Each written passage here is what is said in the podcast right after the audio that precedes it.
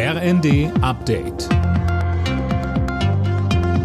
Stündlich neu. Auf den Punkt informiert. Ich bin Linda Bachmann. Guten Tag. Die Gaspreisbremse wird schnell greifen. Das hat Bundeskanzler Scholz erklärt. Im ZDF sagte er, die eingesetzte Kommission werde Mitte Oktober oder sogar etwas früher Vorschläge für die genaue Ausgestaltung machen. Dann würden die Preise so lange herunter subventioniert, wie sie zu hoch seien. Weiter sagte Scholz, da wir immer gut gewirtschaftet haben, können wir das machen, was wir in solchen Situationen schon öfter gemacht haben. In der Krisensituation Kredite aufnehmen, aber dafür sorgen, dass wir dann, wenn es wieder ordentlich läuft, dafür alles dazu beitragen, dass unser Schuldenstand wieder sinkt. Das ist uns schon mal gelungen. Nach Ende dieser Krise wird das auch wieder gelingen. Auch deshalb übrigens, weil wir die Wirtschaftskraft unseres Landes erhalten. Die Menschen weiter entlasten ist auch das Ziel eines Antrags der Linken, über den der Bundestag heute berät.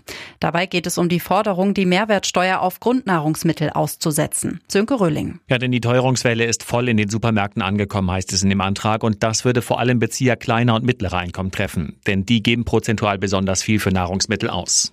Die Linksfraktion fordert die Bundesregierung deshalb auf, die Mehrwertsteuer auf Grundnahrungsmittel auf Null zu setzen und eine staatliche Preisbeobachtungsstelle einzurichten. Aussicht auf Erfolg hat der Antrag allerdings nicht, nicht zuletzt wegen der gestern angekündigten Entlastung im Energiebereich. Die werden für den Bundeshaushalt schon teuer genug. Russlands Präsident Putin hat zwei weitere ukrainische Regionen als unabhängig anerkannt. Saporischia und Cherson. Heute will er die Annexion aller vier besetzten Gebiete unterzeichnen. Dazu gibt es im Kreml extra eine feierliche Zeremonie.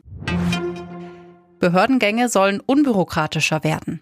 Der Bundestag hat beschlossen, dass man künftig keine Urkunden mehr vorlegen muss, wenn man etwa eine Hochzeit anmelden oder einen Sterbefall melden will.